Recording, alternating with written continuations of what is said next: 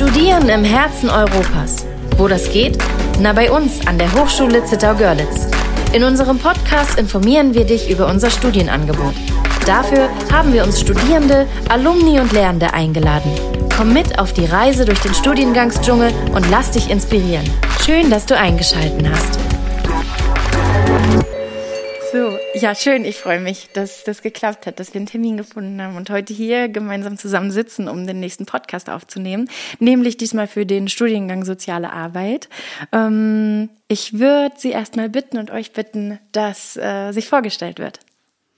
Ja, hallo, mein Name ist Mandy Schulze. Ich bin Professorin hier an der Fakultät für Sozialwissenschaften der Hochschule Zittau-Görlitz am Standort in Görlitz und ich bin Studiengangsleiterin und ich bin auch äh, stellvertretende Institutsdirektorin im ähm, Travos Forschungsinstitut an unserer Hochschule. Ja, da kommen wir dann nachher gleich nochmal drauf zu sprechen, was da ähm, gemacht wird, für was das steht. Wer seid denn ihr? Ja, hallo, mein Name ist Laura Friedrich. Ähm, ich studiere im sechsten Semester Soziale Arbeit, bin gerade im Praxissemester und habe auch viele Corona-Semester mitnehmen dürfen. Genau, und freue mich, dass das geklappt hat heute. Ja, cool.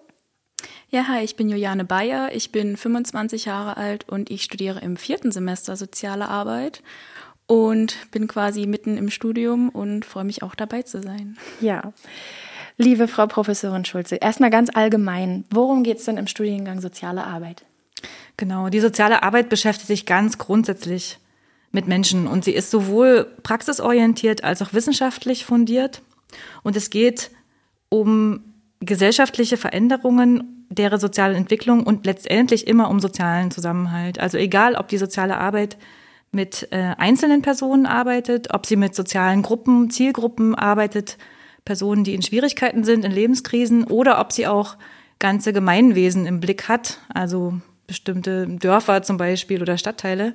Sie hat immer zum Ziel, die soziale Gerechtigkeit zu fördern. Und sie ist eine Menschenrechtsprofession, also basiert ganz klar auf den Menschenrechten und übernimmt dort auch eine gemeinsame Verantwortung für die Achtung von Vielfalt. Das ist also die Grundlage von sozialer Arbeit, ganz grob und kurz und entspricht auch der Definition der internationalen. Ja, und dieser Einsatzbereich ist ja dann eigentlich wirklich unfassbar breit. Sie haben es ja gerade gesagt, ne? das passiert überall, wo Menschen miteinander ähm, zu tun haben. Ähm, die Schwerpunkte in unserem Studiengang, also hier an der HSZG, liegen ja auf der Intervention und der Organisation. Was steckt denn hinter diesen beiden Begriffen?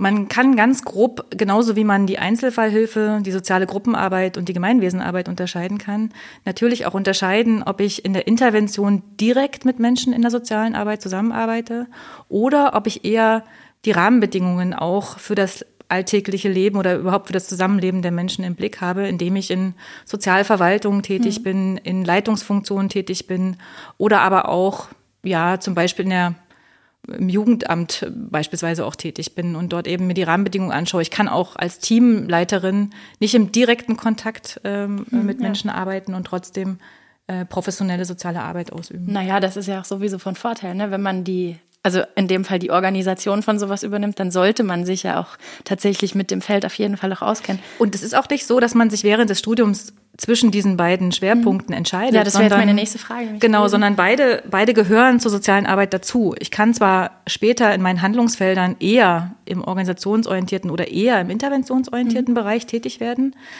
Dennoch fallen, fallen viele Beschäftigungsmöglichkeiten der sozialen Arbeit genau diese beiden Aspekte auch zusammen. Und deshalb ist es uns auch hier in Görlitz, und das ist auch eins unserer Alleinstellungsmerkmale, so wichtig, auch beide Seiten der gleichen Medaille ja. letztendlich auch äh, zu lernen und auch in Praktikas zu vermitteln. No. Nee, aber das ist ja, also ich sehe das als Riesenvorteil, dass man sich dann nie entscheiden muss eigentlich, ne, sondern im Studium beide Seiten kennenlernen kann ja. und da irgendwie merkt, wo findet man sich ähm, wo, wo man sich mehr wiederfindet.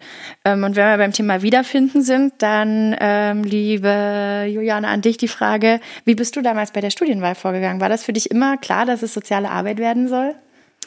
Nein, bei mir war es nicht immer klar. Ähm, ich wusste irgendwie von Anfang an, dass ich äh, was Soziales machen möchte habe dann auch mich erstmal für einen anderen Studiengang entschieden, Richtung Erziehungswissenschaften mhm. an einer großen Universität und habe dann aber schnell gemerkt, dass ich irgendwie noch nicht so für dieses Theoretische bereit bin. Ja. Und habe mich dann erstmal für eine Ausbildung entschieden, in, also im, im handwerklichen Bereich. Ach cool. Krass. Ja. Ganz anderer Bereich. Ja, habe da auch ein Jahr gearbeitet und habe dann aber rechtzeitig gemerkt, irgendwie ist es doch nicht das, was mhm. ich will. Mir fehlt das Soziale doch irgendwie. Und irgendwie dachte ich, dass ich das ja vielleicht auch mit meiner Ausbildung verknüpfen kann, auch im, vielleicht im Bereich Berufsberatung und habe deshalb überlegt und halt auch mich dann fest dazu entschlossen, soziale Arbeit zu studieren, ja. weil man halt auch so einen großen so eine große Vielfalt hat an Berufen, die man halt damit ausüben kann. Ja, nein, genau, das hatten wir ja gerade gesagt. Ne? Man könnte, könnte man sagen, dass es ein, naja, ein generalistischer Studiengang ist, wenn man zum Beispiel mal vergleicht. Ne? Wir haben ja auch die Kindheitspädagogik bei uns, Heilpädagogik. Das ist ja sehr zugeschnitten auf einen ähm, ja, bestimmten Personenkreis. Ähm, und die soziale Arbeit ist wirklich ein generalistischer Studiengang. Ja. Dazu hat man sich auch ähm, entschieden, als man diese Studiengänge in den 70er Jahren an den Fachhochschulen implementiert hat.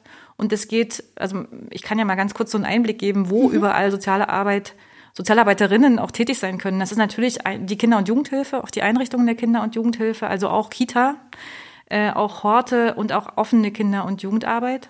Strafvollzugsanstalten sind ähm, ähm, Arbeitsplätze alle Formen von Beratungsstellen, gerade auch genannt, Berufsberatung, äh, Schuldnerberatung, Familienberatung, allgemeine Sozialberatung. Auch in der Schule. Ne? Schulsozialarbeit ist ein großer Bereich, in dem Sozialarbeiterinnen äh, tätig sind. Natürlich auch im Jugendamt, in der Familienhilfe. Ähm, Krankenhaus und Gesundheitswesen ist auch ein Berufsfeld, ein Handlungsfeld der sozialen Arbeit, genauso wie auch viele Bildungseinrichtungen, Weiterbildungseinrichtungen, aber auch klinische Einrichtungen für suchtgefährdete Menschen etc. Aber natürlich auch Hochschule, Forschung mhm. und auch letztlich äh, Politik, wenn wir an Kommunalverwaltung denken. Naja, und Politik, es muss ja auch jemanden geben, Sie haben erst gerade schon mal die Rahmenbedingungen genannt, es muss ja jemanden geben, der die steckt. Ja. Wobei eben da auch das zusammenfällt. Ähm, Fachkräfte der sozialen Arbeit äh, denken und handeln oft eben in beide Richtungen. Für mhm. ihre Klientinnen, für ihre Adressatinnen der sozialen Arbeit und gleichzeitig natürlich auch wollen sie gesellschaftlich die ja, Rahmenbedingungen verändern, so dass weniger Menschen arm werden, weniger Menschen ähm, Suchtgefahren naja, ausgesetzt sind. Einfach, ne? Genau, also auch präventiv arbeiten und dafür braucht man natürlich auch Überzeugungskraft und auch ja. ähm, politischen Einmisch ähm, ja, Willen na. und Power auch, ja. Hm? Ja, die, naja, und wahrscheinlich auch eine Frustrationstoleranz hier und da einfach, ne? Weil ich kann mir schon vorstellen, dass das nie immer ganz, ganz einfach ist, dass man da immer mal aneckt, oder? Ist das was, was man in dem Studiengang ähm, vielleicht auch mehr als in anderen Studiengängen lernt noch? Wir beschäftigen uns mit den äh, herausfordernden mhm. Krisen von Leben. Wir beschäftigen uns viel auch damit, Menschen wieder dazu befähigen, Teil von Gesellschaft zu werden, ihren Alltag in den Griff zu bekommen und auch oft, bevor es sozusagen, mhm. bevor Familien auseinanderbrechen, äh, bevor äh, Armut äh, oder auch Gewalt oder auch ähm, Sucht eine Rolle spielt. Und ähm, dabei geht es ja immer darum, auch die Partizipation dieser Menschen auch zu fördern und sie wieder als wieder in die Gesellschaft sozusagen reinzuholen. Und das ist auf jeden Fall keine einfache Aufgabe, mhm. aber es ist eine wichtige und gesellschaftlich notwendige Aufgabe und sie kann auch sehr erfüllend sein. Ähm, und damit das auch lange gelingt, äh, haben wir natürlich auch unseren Auftrag in der Hochschule, ähm, im Studium nicht nur Wissen zu vermitteln und auch methodische Fachkenntnisse, sondern auch zu ähm, vermitteln, wie wir uns gut rüsten, auch für die Herausforderungen, die damit verbunden sind, wie wir Selbstreflexion lernen, wie wir gut Feedback geben, wie mhm. wir kollegial uns miteinander auch beraten, wie wir auch in paradoxen Situationen handlungsfähig bleiben und natürlich auch, wie wir immer wieder das sogenannte Trippelmandat der sozialen Arbeit ähm, mit Leben füllen können.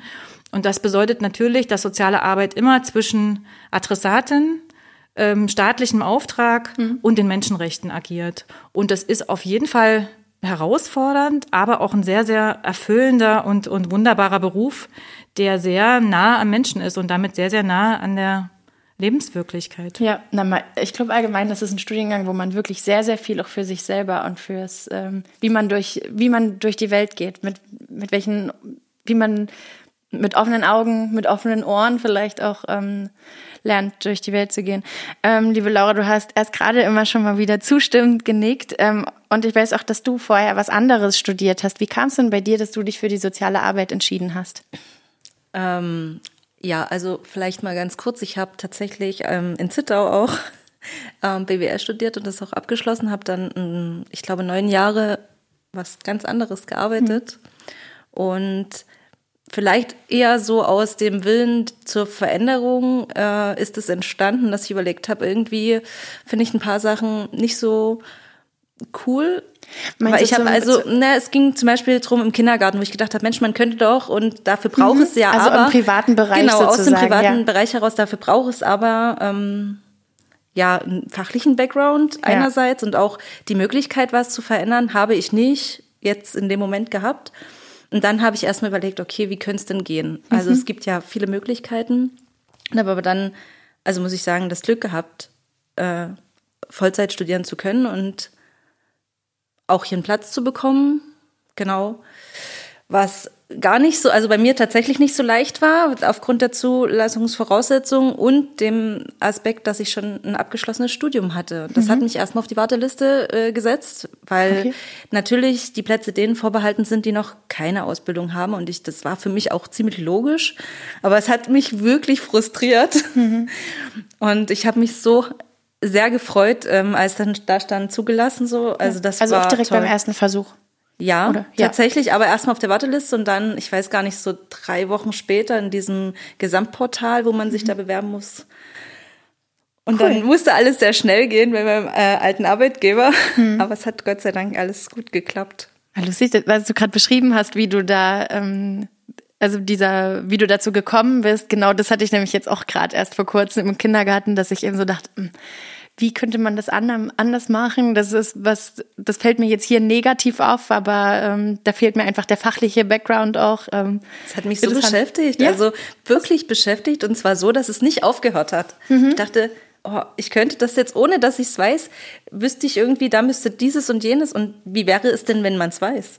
Ja, cool, ja cool, cool. Und du hast gerade schon mal die, ähm, die Zulassungsvoraussetzungen angesprochen. Ne? Ähm, auf dem Studiengang haben wir ein Numerus Clausus liegen, weil wir halt einfach in jedem Jahr mehr Bewerbungen haben, weil wir Studienplätze zur Verfügung haben. Deswegen muss irgendwie ein Auswahlverfahren stattfinden.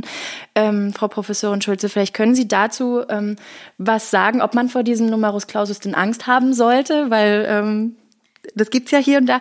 Und sollte man denn darüber hinaus ähm, weitere Interessen oder persönliche Voraussetzungen mitbringen? Ja, also erstmal ganz, ganz wichtig aufzuklären, der Numerus Clausus ist nicht vorher festgelegt. Es ist kein vorher festgelegter Wert und ohne kein diesen, Ausschlusskriterium, ne? Genau, also man muss nicht einen bestimmten Abiturdurchschnitt äh, mitbringen ja. ins Studium. Ähm, sondern der Numerus Clausus ist immer abhängig von der Anzahl der Bewerberinnen ja. auf den Studiengang. Und wir haben im Studiengang hier in Görlitz 90 Studienplätze, das ist unsere Kapazität. Und äh, je nachdem, wie viele Bewerberinnen sozusagen sich auf diese 90 Plätze bewerben, beißen den letzten quasi oder die letzte mhm. quasi die Hunde. Im Moment ist es so, auf unsere 90 Plätze bewerben sich etwa doppelt so viele ähm, Studieninteressierte. Und wir vergeben 60 Prozent dieser Studienplätze nach sogenannter Eignungsnote. Die Eignungsnote setzt sich zusammen aus der Abiturnote minus einem Wert für eine abgeschlossene Berufsausbildung oder aber auch für ein Praktikum, wie zum Beispiel auch ein FSJ. Wir haben jetzt hier zwei Studierende sitzen, die schon andere äh, Ausbildungen abgeschlossen haben, aber und das zeigt nochmal auch auf, äh, wie divers der Zugang ja, auch zum cool, Studium ja. der sozialen Arbeit ist. Also auch wir haben also auch was Alter angeht, haben wir eine relativ äh, hohe äh, Kurve sozusagen im Studiengang, was ich aber immer super bereichernd finde, dass auch immer wieder Menschen bei uns studieren, die aus unterschiedlichen beruflichen Kontexten kommen, auch mit unterschiedlicher Lebenserfahrung und auch mit unterschiedlichen Anlässen, würde ich sagen, ne? auch äh, was einen so, was man so mitbringt ins Studium. Ähm, dennoch haben wir auch viele Studierende, die direkt nach dem Abitur sich für ein Studium bei uns entscheiden, viele auch nach der Fachhochschul Fachhochschulreife. Mhm und auch einige, die bereits ein FSJ abgeschlossen haben oder Sozialassistentenausbildung oder auch Erzieherinnenausbildung. Dort gibt es auch die Möglichkeit, sich einen kleinen Anteil äh, am Studium anrechnen zu lassen. Um auf die Eignungsnote nochmal äh, zurückzukommen, verbessert ein einschlägiges Praktikum, wie zum Beispiel auch ein soziales Jahr oder auch ein einschlägiger Berufsabschluss, die Abiturnote für ein Praktikum um 0,3 Punkte und für einen Berufsabschluss um 0,5 Punkte. Mhm. Das heißt, wenn ich also mit einem 2,5 Abitur nach einem, nach einer Berufsausbildung mich bewerbe, habe ich eine Eignungsnote von 2,0. Gehe ich mit einer 2,0 ins Rennen Genau. sozusagen, ja. Und die Eignungsnote für das letzte ähm, Wintersemester lag bei über 3,0. Okay. Das heißt, 60 Prozent äh, unserer Studierenden werden über Eignungsnote vergeben und dann nochmal 20 Prozent direkt über Abiturnote und 20 Prozent über Wartezeit. Ja. Äh, Das ist zum Beispiel, wenn ich ähm, Wartezeit äh, kann auch als Ausbildungszeit gelten oder aber auch Kindererziehungszeit. Eigentlich ja jedes halbe Jahr könnte man sagen, was man näher einer anderen Hochschule eingeschrieben war, ne? Zum Beispiel auch, aber man Okay. kann auch einfach reisen gegangen sein. Naja, Ja. genau. Also man hat, war nee woanders als äh, Studierender Genau. sozusagen ähm, vermerkt. Aber um das quasi nochmal zusammenzufassen, ähm, es kann ähm, im Bewerbungsprozess kann das ein Vorteil sein, wenn man irgendwie vorher schon mal FSJ-Ausbildung, was auch immer gemacht hat. Aber man muss es nicht haben. Man kann unmittelbar nach dem Abitur, wenn man sagt, ich möchte in die soziale Arbeit gehen, kann man sich dafür bewerben und könnte mit dem Studium ähm, starten. Also Eingangskompetenzen, ich glaube, das ist nochmal ganz wichtig zu betonen. Die soziale Arbeit braucht starke Persönlichkeiten, also die mit auch einer Selbst- und Sozialkompetenz und auch mit einer reflektierten Berufsmotivation ins Feld kommen. Deshalb ist es schon wichtig, sich vorher mal damit zu beschäftigen, was soziale Arbeit ausmacht, weil ja, sonst kann es eben auch eine Enttäuschung äh, geben. Aber ganz allgemein gesagt sind für die soziale Arbeit Menschen geeignet, die gerne mit anderen Menschen in Kontakt sind und sich auch für andere Menschen und deren Lebenslagen und auch deren Entwicklungen interessieren. Also ich brauche ein grundsätzliches Interesse daran, was Menschen im Leben antreibt und ähm, wohin sie sich entwickeln möchten, weil ich gemeinsam mit ihnen auch äh, Lösungen suche in der sozialen Arbeit und weil ich immer gucke, was sind auch Ressourcen und was sind Perspektiven, wo kann es auch gemeinsam hingehen. Und dennoch interessiert sich die soziale immer, Arbeit auch immer für die sozialen Problemlagen, die hinter der einzelnen Krise auch liegen und guckt eben da auch, äh, wie man sich auch quasi langfristiger Der Ursprung vielleicht auch. Ne? Genau, also was brauchen wir, um Armut äh, prinzipiell zu verhindern oder eben auch ja, häusliche Gewalt oder Naja, klar, ist ja wichtig, nicht nur an der Oberfläche irgendwie was ähm, Genau. zu regeln, sondern da tatsächlich zu gucken, woran hadet ihr legen. Ähm, liebe Juliane, du bist gerade im Praktikum oder warst gerade im Praktikum? Ne? Ich war im Du Praktikum. warst im genau. Praktikum, ja. Ähm, man hat ja in diesen sieben Semestern, die der Studiengang insgesamt ähm, andauert, hat man ja zweimal ein ganzes halbes Jahr, so ein ganzes Semester, ne, wo man ins Praktikum gehen kann. Vielleicht kannst du uns von deinem Praktikum erzählen, was du gemacht hast. Ja, gerne. Also ich habe mein Praktikum in einer Kriseneinrichtung ähm, gemacht für Kinder und Jugendliche. Und ja, das war eigentlich auch nicht so der Bereich, wo ich eigentlich erst hin wollte. Aber ich dachte, dass ich vielleicht einfach mal auch offen bin für Neues, Ja. gerade weil die soziale Arbeit ja so vielfältig ist. Und hatte erst meine Bedenken, auch in Richtung Kinder- und Jugendhilfe zu gehen, weil es ja auch ja ein sehr schweres herausfordernd, ne? äh, ja, sehr herausfordernd und auch persönlich halt auch sehr schwer sein kann. Aber ich muss sagen, dass ich halt doch sehr positiv überrascht war, dass ich wirklich sehr viel mitgenommen habe aus der Zeit. Ich hatte eine sehr tolle Praxisanleiterin und ja, man wird halt auch wirklich durchgängig begleitet ähm, von Dozierenden und man ist auch im Austausch durch die Supervision mit anderen Studentinnen. Ja. Also es hat halt auch wirklich viel Spaß gemacht. Also wir hatten halt auch ähm, und wir mussten auch einen Praxisbeleg schreiben dazu, wo wir so eine kleine Forschung betreiben mussten, ähm, wo wir auch, glaube ich, alle sehr, also wo wir ein bisschen Angst hatten davor, was uns jetzt so erwarten könnte. Naja, klar, wenn man Dinge zum ersten Mal macht, doch irgendwie, ne? Genau, auch so auf der Forschungsebene. Aber das haben wir alle eigentlich voll gut gemeistert und ich war da auch sehr zufrieden. Und ja, Ja, schön, dass du so positive Erfahrungen da mitgenommen hast. Und darum geht's ja eigentlich auch, ne? dass man eben in einem Studium das genau, dass man Dinge erlernt eben, ne? dass man Dinge zum ersten Mal macht, seine Erfahrung sammelt. Ist es Genau. jetzt rückblickend vielleicht dann doch zu einem Bereich geworden, wo du dir vorstellen könntest, nachher einzusteigen nach dem Studium? tatsächlich kann ich es mir vorstellen. Aber ich bin trotzdem noch nicht so weit, dass ich mich jetzt schon festlegen kann. Hast ja noch mal Also- ein Praktikum. Genau. Das außerdem, ich bin jetzt erst im vierten Semester, ich habe jetzt knapp die Hälfte ungefähr und ja, ich könnte es mir auf jeden Fall vorstellen, auch vielleicht dann das zu meiner Bachelorarbeit zu thematisieren. Aber ich überlege halt, das zweite Praktikum nochmal in einem anderen Bereich zu machen, um mal wirklich die Vielfalt auch Ja, näher das ist super cool, kennenzulernen. ne? dass man da ja. ähm, verschiedene Sachen ausprobieren kann. ja. Ähm, Laura, du bist schon ein bisschen weiter im Studium. Ähm, kannst du vielleicht auch noch mal kurz erzählen, was du in deinen Praktika gemacht hast und was mich auch interessieren würde, wenn du vielleicht einfach mal so einen Umriss geben könntest von so ein paar Modulen, die irgendwie besonders viel, also ich weiß, die haben alle viel Spaß gemacht. nee, aber ähm, vielleicht so ein paar Highlights oder einfach, dass man mal eine Vorstellung kriegt, mit was sind dann genau die Dinge, mm. die man so macht, wenn man irgendwie vielleicht in so einem Seminarraum sitzt. Also generalistische Wissenschaft. Äh, ich bin gerade im organisationsorientierten Praxissemester. Ähm, wir haben ja schon die ganze Zeit erzählt, wir haben zwei Praxissemester und ähm, Frau Professorin Schulze meinte auch vorhin schon, dass wir ausgerichtet sind, sowohl interventionsorientiert als auch organisationsorientiert. Ähm, ich bin da gerade in einem Verein, der ja, ich denke, im weitesten Sinne Gemeinwesenarbeit macht, wenn man das so bezeichnen möchte und kann. Und ich denke, das kann man. Ähm, und dafür, für dieses organisationsorientierte Praxissemester, fand ich zum Beispiel total hilfreich, ähm, dieses Projektmodul, was wir eigentlich haben, Projektmanagement ähm, und auch direkt, dass äh, Studierende die Möglichkeit haben, ein Projekt selber umzusetzen mit einer hm. bestimmten Vorgabe natürlich, also in einem bestimmten Rahmen. Ähm, das hat mir großen Spaß gemacht, hat natürlich auch für mich den Vorteil gehabt, dass ich aus einer beruflichen Praxis heraus profitiert mhm. habe.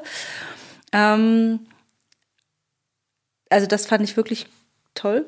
Ich hatte auch ein gutes Projekt für mich so rausgesucht und zu dem Praxissemester auch das erste, das interventionsorientierte. Mir ging es übrigens ähnlich wie dir.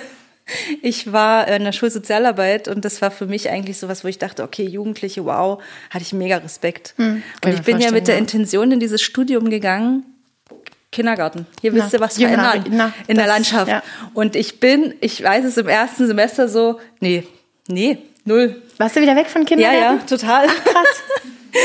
das war so krass und das war relativ schnell klar. Und Woher hat, kam das?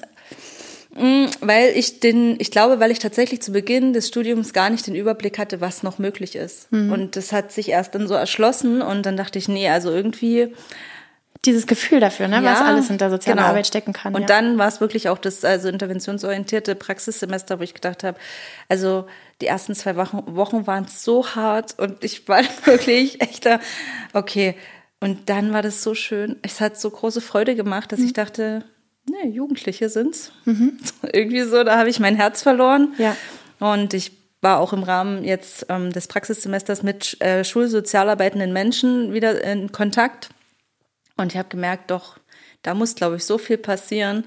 Vielleicht dann auch auf anderer Ebene, wo ich sage, das ist so ein wichtiger Punkt, gerade auch äh, Jugendliche jetzt zu begleiten nach dieser ganzen Corona-Geschichte. Da ist so viel passiert und ja. so viel kaputt gegangen. Ja. Mm das macht mir mega Spaß oder könnte mir wirklich Spaß machen und birgt vor allem aber auch ganz viele Möglichkeiten einfach, ne? Also gerade wenn da so Wandlungsprozesse sind, dann man kann ja alles Ja, und ich glaube, da muss sich auch so viel wandeln. Hm, ja, cool. Wie würdet ihr beide das ähm, die Möglichkeiten als Studi Einfluss auf das Lehrgeschehen ähm, zu nehmen? Wie würdet ihr das einschätzen?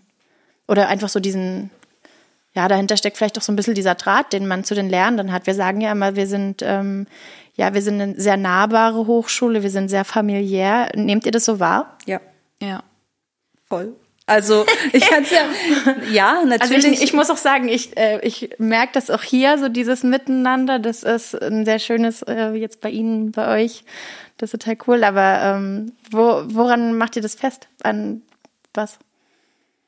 Also zum einen, ich habe auch zwei Kinder. Wenn ich, wenn ich jetzt überlege, es ist immer in sehr, also erstens mal ist es immer sehr wertschätzend, das liebe ich hier so sehr. Es ist irgendwie, man hat nie ein schlechtes Gefühl, auch wenn man jetzt sagt, boah, habe ich nicht geschafft oder so, mhm. weil so. Und ähm, ich finde schon, dass wir Möglichkeiten haben und wir sind auch angehalten dazu, ganz viel. Frau Prof Professorin Schulze ist für mich zum Beispiel das Paradebeispiel für aktivierende Mitarbeit in, in den Seminaren, ähm, was ich aber wirklich schätze. Also ich mag das viel mehr, wenn ich selber damit, äh, ich glaube auch, man nimmt sich auch mehr mit, mhm. wenn man selber mitmachen kann, als wenn man nur in Anführungszeichen zuhört. Also wie eine Vorlesung naja, ja. ne, zum Beispiel, nehme ich mir auch was mit. Aber ich ich bin eher so der Mensch, der sich mehr mitnimmt. Ich weiß nicht, wie es bei dir ist. Ja, also ich kann dem auch zustimmen. Ich habe halt auch den direkten Vergleich, wie es so in der genau. Universität mhm. abläuft. Stimmt. Und das hatte mich anfangs ein bisschen abgeschreckt. Aber ich muss sagen, dass ich auch sehr, sehr positiv überrascht bin, weil das oder das Lehren halt auch so nah ist und man halt auch ein richtig gutes Verhältnis hat, ähm, um halt wirklich nah mit anderen Kommilitoninnen zu lernen, aber auch mit anderen Professorinnen und ähm, Dozierenden. Man kann halt wirklich ähm, ja, so auf Augenhöhe vielleicht, ja. oder? Könnte man das so beschreiben? Es ist auf Augenhöhe und man kann auch wirklich zu jedem ähm, Professor, Professorin oder Dozierenden gehen und fragen, wenn man halt wirklich Sorgen hat oder nicht zurechtkommt und sich Gedanken macht. Und das ist halt wirklich ein sehr familiäres Verhältnis. Mhm. Naja, zum einen, weil man hier die kurzen Wege hat, ne? aber was ich hier so spüre, was hier so in der Luft liegt, eben auch einfach diese diese Bindung habe ich das Gefühl, ne? dass man auf der persönlichen Ebene so gut miteinander kann, dass man da wirklich auch ne, diese Berührungsängste vielleicht hat da. Aber wir haben schon ganz schön zu tun, auch das, äh, diese Aktivierung durchzuführen, hm. würde ich schon sagen. Also das, ne, also Sie sind ja jetzt alle schon im höheren Semester, aber mal ganz kurze Erinnerung ans erste Semester. Die meisten kommen doch sehr, sehr schüchtern auch äh, hm. ins Studium. Und ich glaube, es ist auch ein Auftrag von uns, äh, die Studierenden ins Lernen, auch ins gemeinsame Lernen auch zu bringen und auch in den Austausch zu bringen. Und da hatten wir gerade zu Corona Corona Riesenherausforderungen. Mhm. Ne, wir konnten niemanden äh, irgendwie vor einen Bildschirm zwingen. Ähm, und da äh, ist uns das auch nochmal bewusst geworden, wie wichtig das ist, dass wir hier auch gemeinsames Lernen natürlich auch ähm, brauchen und dass wir auch den Diskurs brauchen. In der sozialen Arbeit bewegen wir uns immer in Feldern, wo wir, wo man nicht ganz genau weiß, ne, wo, wo äh, greife ich jetzt ein oder warte ich noch ab. Ähm, ich habe äh, dieses Schnürsenkelbeispiel, was vielleicht äh, ganz gut passt. Ähm, ich kann ich kann jemanden, ein Kind unter Druck setzen damit, dass ich sage, du machst dir jetzt alleine die Schnürsenkel zu. Mhm.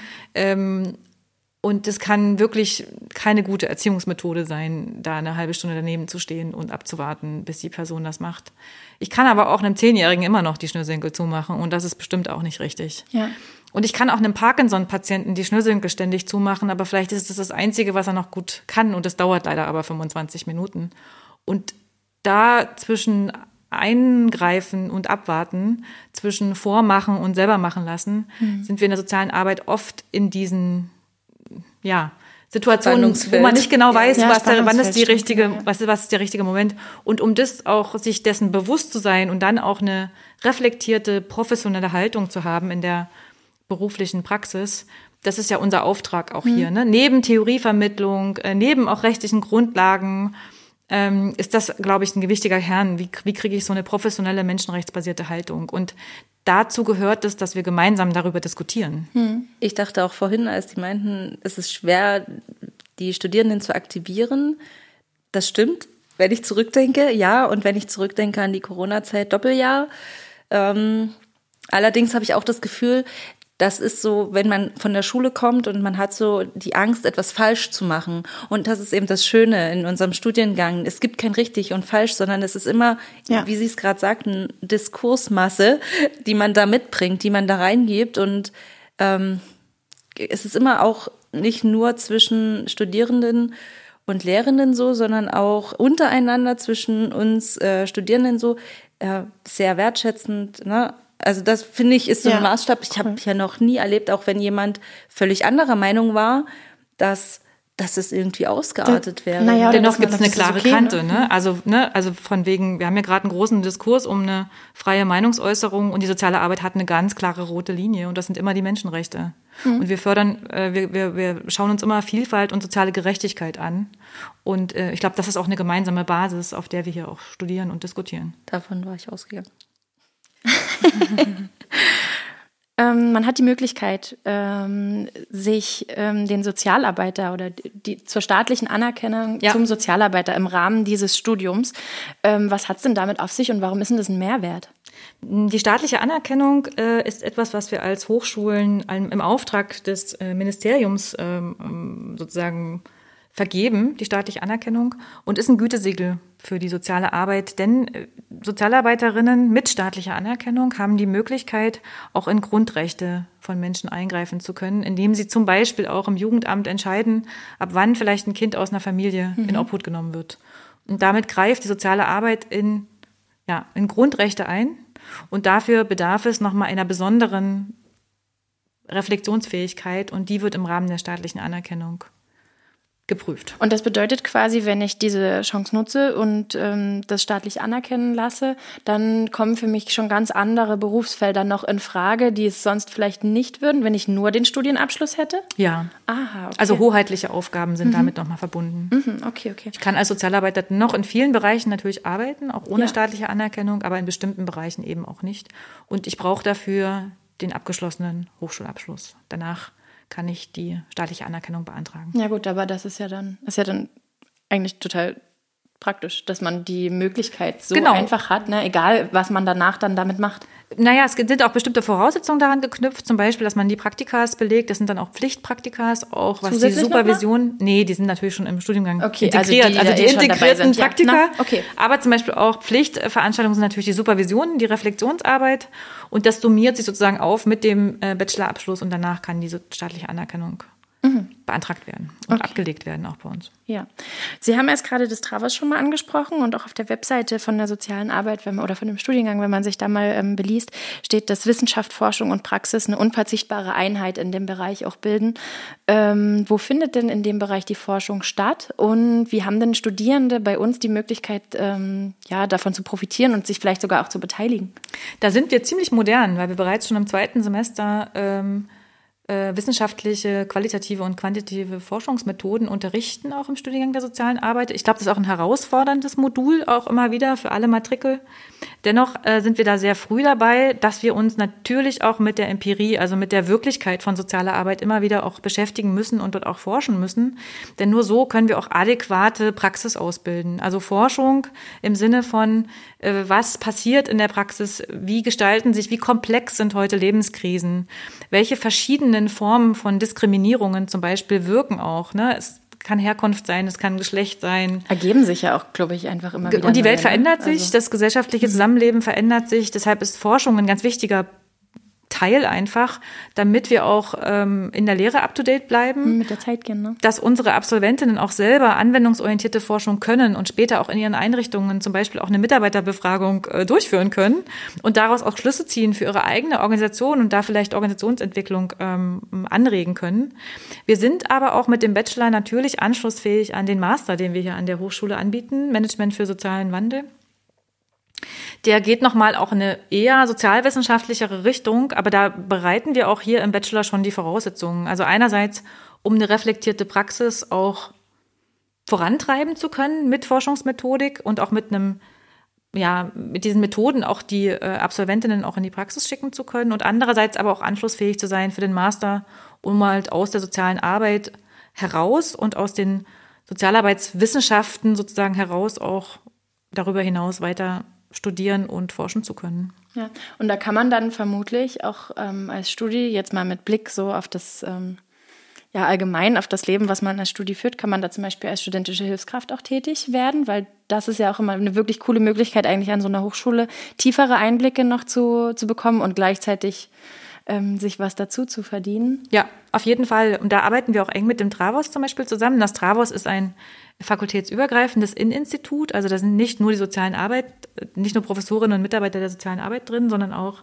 aus anderen äh, Fakultäten.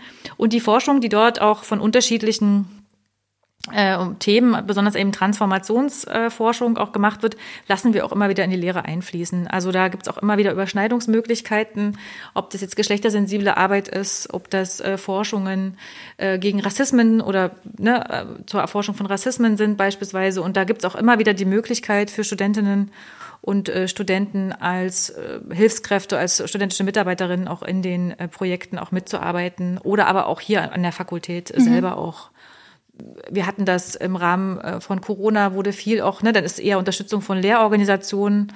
Ähm, da haben Studierende wirklich ganz viel mitgewirkt, haben Opalkurse erstellt, haben, sind als Ansprechpartnerinnen, sie haben, haben sich zur Verfügung gestellt, haben Hilfestellung geleistet für die ganze Online-Lehre und waren da sehr, sehr präsent. Ja. Und ähm, ich glaube, das ist auch nochmal vielleicht was Besonderes auch, dass wir da viel auch an einem Strang ziehen und uns sehr, sehr gut sagen, und eng abstimmen. Das ist auch wieder ein Zeichen für diesen Zusammenhalt. Ne? Genau, also und eher so, dass, ne, da gab es einen Bedarf. Hm? Da gab es einen Bedarf und dann hat man eben sich doch gekümmert. Man reagiert dann einfach, ne? Ja, genau. Total. Ja, sehr gut. Ähm, Laura, bei dir weiß ich, dass du hier aus der Gegend kommst. Wie ist es bei dir?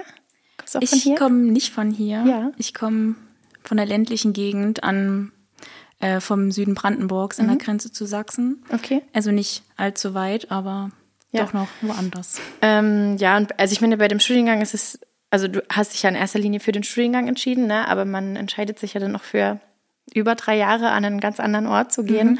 Ähm, wenn du jetzt hier in Görlitz lebst, wie empfindest du das ähm, Studieleben hier? Recht entspannt, muss ich sagen. Mhm. Also ich war mir auch sehr unsicher bei der, bei der Wahl des Ortes von meinem Studium. Ähm, ich habe mich auch deutschlandweit beworben und habe mich doch dann für hier entschieden und wurde auch hier positiv überrascht, weil ich es sehr nah, also alles ist sehr nah. Mhm. Ähm, die Natur ist auch sehr nah. Ich äh, habe auch einen Hund und bin da sehr viel mit ihm unterwegs. Ähm, es gibt trotzdem sehr viele Möglichkeiten. Also man ist hier nicht total abgeschottet, sondern man hat auch Möglichkeiten, ähm, zum Beispiel baden zu gehen oder in Studentenclubs oder sich mit anderen Kommilitonen zu treffen. Also ja, ich bin auch echt sehr gut hier angekommen und ja, hätte nicht gedacht, dass es mir so gut hier gefällt. Ja, cool.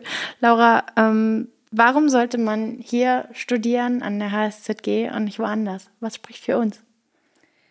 Also für mich, aus meiner Perspektive heraus, das Wichtigste und Beste war eigentlich das familiäre, diese familiäre Atmosphäre, die Nahbarkeit von Dozierenden und ähm, tatsächlich auch der Campus. Ich liebe den Campus. Ich finde den gut. Ich finde gut, dass der so klein ist, dass der nicht auf ähm, also viele Straßen verteilt ist.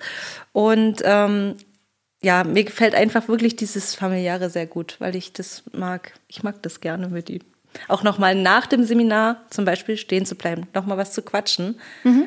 über das, was gerade besprochen wurde und darüber hinaus auch und auch gerne bis zur nächsten Veranstaltung und dann in die nächste Veranstaltung schnell zu gehen. Aber das macht es irgendwie aus. Die Beziehung. So. Und abschließend an Sie die Frage, wenn jemand vor mir steht und sagt, ähm, ich möchte soziale Arbeit studieren oder möchte was mit Menschen studieren. Das hört man ja auch immer ganz oft, diesen abgedroschenen Satz, sage ich mal. Dann sage ich, komm an die HSZG studieren, weil. Ich glaube, wir sind hier ein ganz äh, ein Kollegium, was gerade auch den Generationenwechsel ähm, fast schon vollzogen hat, glaube ich. Also viele der Kolleginnen sind neu, sind kommen an die HSZG, haben spannende Themen, die sie mitbringen. Ähm, und ich glaube, das macht es gerade auch aus, äh, dass wir hier äh, auch am Puls der Zeit letztendlich sind, dass wir hier auch im Dreiländereck sind, dass wir gerne auch über die Grenze gucken. Da gibt's auch noch viel zu tun. Da machen wir auch viele Sachen noch nicht, die wir noch gerne machen wollen würden. Wir würden noch gern internationaler werden. Wir wären auch gern noch diverser. Äh, da gibt's noch jede Menge zu tun. Aber ich glaube, wir haben alle Lust. Außerdem sind wir eine sehr gut ausgestattete Hochschule. Äh, wir haben schöne Räume. Wir sind schön gelegen und es macht Spaß, hier zu, zu arbeiten. Und, und ich hoffe natürlich auch zu studieren. Genau. ja, natürlich. ja, ist ja dann direkt bestätigt. Ähm, ich könnte mich wirklich noch ganz, ganz lange weiter ähm, darüber unterhalten. Wahrscheinlich finden wir auch irgendwann nochmal die Möglichkeit dazu, da nochmal tiefer reinzugehen. Sollten jetzt ähm, eurerseits noch Fragen offen sein, dann habt ihr jederzeit die Möglichkeit, diese über die Chatfunktion auf unserer Webseite loszuwerden. Ihr findet auf unserer Webseite die Kontaktdaten von der zentralen Studienberatung oder natürlich die von der Frau Professorin Schulze, die Fachstudienberatende. Ich danke euch ganz lieb fürs Einschalten und dann sehen wir uns vielleicht schon ganz bald hier bei uns an der Hochschule Zittau-Görlitz. Euch lieben Dank, dass ihr da wart. Und Dankeschön. Ja, Dankeschön. Vielen Dank fürs nette Gespräch.